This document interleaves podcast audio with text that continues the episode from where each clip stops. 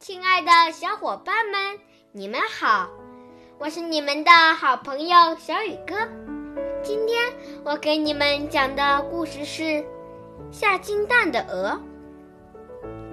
从前有一对夫妻，幸运地拥有一只每天都会下金蛋的鹅。